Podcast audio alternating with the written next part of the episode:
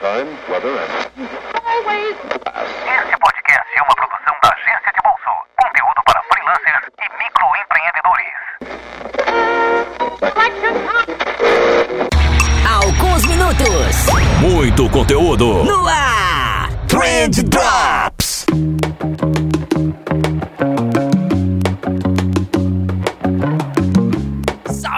Salve social media, salve empreendedor, salve ouvinte! Tudo bom com vocês? Eu espero que sim, porque comigo tá tudo ótimo, tá tudo incrível, tá tudo novo por aqui e tá tudo novo porque eu tô gravando esse episódio pra vocês no meio de uma bagunça. Vocês não têm noção porque eu acabei de trocar de apartamento e trocar de apartamento no meio de uma pandemia não é negócio fácil. Cara, você não pode encostar em nada, o pessoal da mudança parece uns astronautas com umas roupas brancas, tudo estranha. O elevador do prédio parecia uma cena daquela de Dexter, sabe? Que o cara cobre tudo com plástico quando vai matar alguém, então.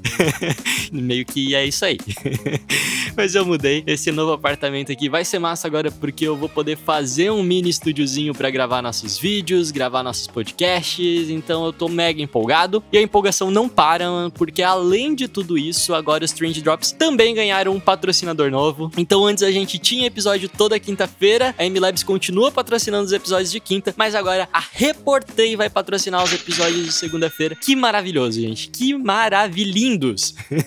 a Reportei, se você não conhece, é um sisteminha para emissão de relatórios de redes sociais que é animal, cara, animal mesmo. É, sabe os relatórios que você tem que enviar para o teu cliente todos os meses, quinzenalmente? Então, cara, relatório de Instagram, Facebook, YouTube, LinkedIn, é, Google Analytics, é, Google Ads, Cara, até do RD Station eles conseguem tirar relatório. É muito legal, você personaliza como você quiser o teu relatório, salva, exporta em PDF, manda pro e-mail do cliente. Ca- É uma mão na roda. É uma mão na roda, é muito legal. Eu já utilizava, reportei, e agora eu tô usando mais ainda, porque eles estão patrocinando o programa. Então, se você não conhece ainda, vai lá www.reportei.com.br. É uma das ferramentas mais redondinhas do mercado para emissão de relatórios, 100% nacional. Recomendo demais. E pessoal da Reportei, Renan, sério, cara, brigadão por apoiar nosso projeto aqui. Até porque eu me mudei agora, tô querendo comprar uns negocinhos novos aqui pro estúdio, também preciso de umas panelas e tal, então essa ajuda vai vir em boa hora. Fechou então? Acho que sim, falei o que tinha pra falar. Bora pro episódio.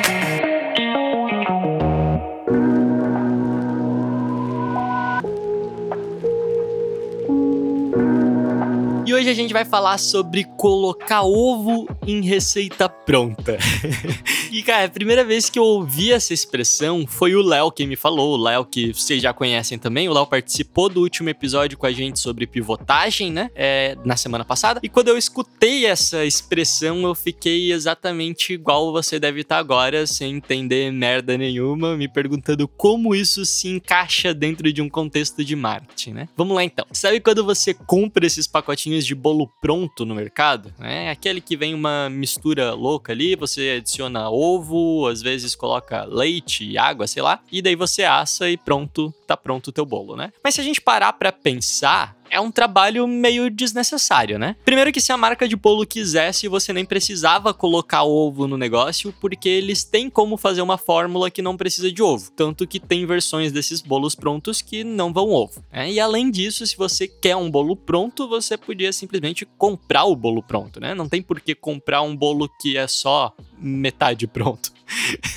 e quando você. E, e- que você ainda vai precisar adicionar ovo, vai precisar misturar mais outros ingredientes, colocar no forno, sujar louça, enfim, é um, um negócio meio contrassenso aí, né? E é aí que tá escondido um mega conceito da comunicação, cara, que é super importante, né? Quando começaram a surgir essas primeiras misturas prontas de bolo, ali na década de 40, mais ou menos, o negócio meio que estourou, foi uma febrezinha e tal, toda marca tava fazendo isso, só que tinha algumas marcas que o pessoal não curtia muito, que eram as misturas que a pessoa precisava adicionar só água. E não tinha nada a ver com sabor, é, até porque quando eles faziam teste cego, os clientes não encontravam a diferença entre as misturas prontas que precisavam só de água e as que pediam outros ingredientes, como ovo, por exemplo, né? Então a diferença estava provavelmente no processo das pessoas e não na, na fórmula ou qualquer coisa do tipo. É, e aí surgiu a teoria de que as misturas estavam simplificando tanto o processo que as donas de casa, os donos de casa não sentiam que aqueles bolos eram realmente deles. Né? Rolava uma síndrome do impostor aí.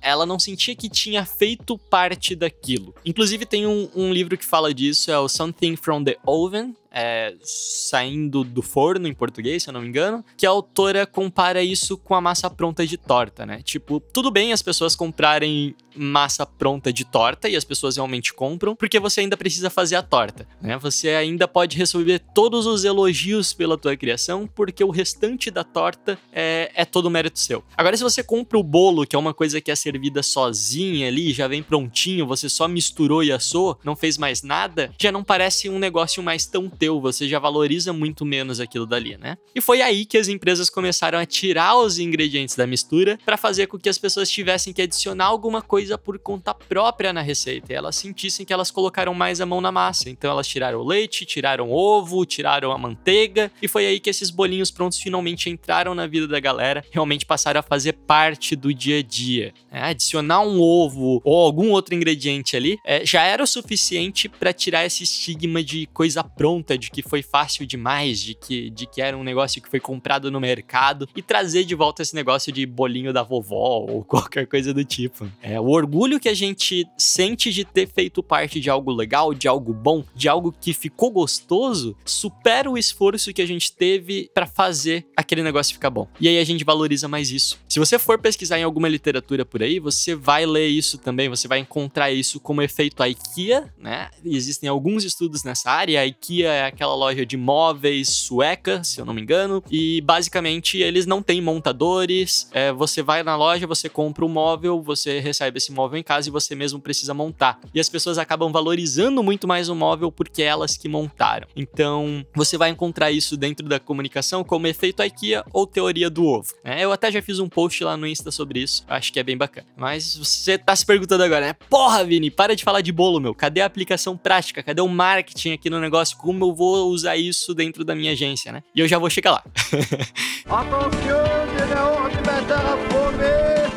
O que eu tô querendo te dizer é que se você simplesmente vai lá e faz um trabalho magnífico pro teu cliente, na ansiedade de dar a menor quantidade possível de trabalho para ele, você pode meio que tá jogando contra o teu negócio, né? Porque você vai fazer com que a percepção de valor que ele tenha do teu serviço seja menor. Se ele se envolve muito pouco com o teu trabalho, ele acha que você tá trabalhando muito pouco também. Então você incluir o teu cliente no processo é o que te diferencia, na verdade. É, primeiro que ele vai se sentir importante e a partir do momento que você valoriza ele, fica mais fácil dele valorizar você também. É, e segundo, que isso vai diminuir o número de alterações que você recebe. Então, se você recebe muitas alterações, né? O cliente pede, ah, aumenta logo, diminui a logo, não sei o que. Isso provavelmente vai diminuir também, né? Vai diminuir muito essa taxa de cliente reclamão que você tem aí, porque ele tá fazendo parte daquilo, né? O resultado depende dele também. Ele não tá mais ali só te julgando pelo que você entregou, porque ele ajudou a construir aquilo dali junto contigo. Então, o que eu sempre falo pra galera é, mano, traz o cliente pro processo, né? Você tem que liderar, você não pode deixar o cliente guiar o negócio, mas ele tem que fazer parte daquilo dali. E quando você for definir as personas, quando você for executar uma SWOT, quando você for desenhar um roadmap, o teu cliente tem que estar tá junto fazendo as coisas contigo, né? Para que ele possa perceber valor dentro desse projeto, para que ele possa perceber valor nessa entrega, cara. Vou dar um exemplo para vocês, o último planejamento que eu entreguei para um cliente, eu mandei imprimir umas A0 gigantes assim, com as personas do cliente, a gente reuniu toda a equipe dele é, no, numa salinha lá e a gente começou a fazer observações em cima dessas personas. Então ele tinha cinco personas, cinco cartolinas gigantes com as personas coladas na parede e a gente começava a discutir em cima de cada uma delas. E aí eu falava com o time de vendas, pô, para qual persona é mais difícil de vender? Para qual persona é mais fácil de vender? Falava com o time de atendimento, pô, qual persona dá mais trabalho pro suporte? Qual persona dá menos trabalho? Com quem vocês se incomodam mais? Enfim. E assim foi indo. A gente ficou ali umas três horas conversando sobre personas com toda a equipe. E no final dessa dinâmica, cara, eu ainda lembro que um dos sócios veio para mim e ele falou: Cara, a gente já trabalhou com muita agência na vida, mas nunca ninguém envolveu tanto o pessoal no processo. E ele me disse, inclusive, que ele passou a entender mais do próprio negócio depois que a gente fez essa dinâmica. E, e, e olha a diferença de percepção de valor que a gente gerou aí, né? É... E eu vou falar mais uma vez aqui: envolver o cliente não é você perguntar a opinião dele, não é ele te dizer que ele quer o logo maior. Você precisa liderar a conversa, isso não é fácil, certo? Envolve uma certa prática, você precisa se forçar a fazer isso. É, você precisa fazer as perguntas para poder chamar o cliente para ação, mas funciona super bem, né? O que eu recomendaria para você começar, cara, você tem que dar pequenas tarefinhas pro teu cliente. Então você chega pro cliente e fala: "Ó, oh, eu quero que você escreva aqui nesse papel quais são os cinco valores mais importantes do teu negócio. Ó, oh, eu quero que você escreva aqui quais são os teus produtos com maior margem de lucro e assim por diante. Vai dando pequenas tarefas pro teu cliente para fazer ele se colocar um pouco mais dentro do teu processo e que eu tenho certeza que você vai colher frutos muito bacanas com relação a isso.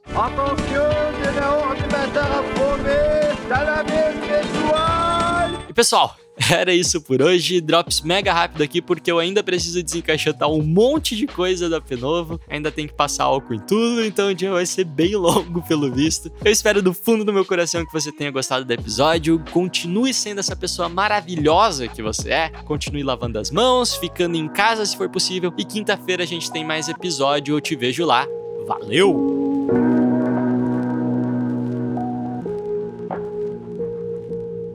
Esse Trendcast foi um oferecimento de Reportei, relatórios personalizados em segundos. Esse podcast foi editado pela BZT,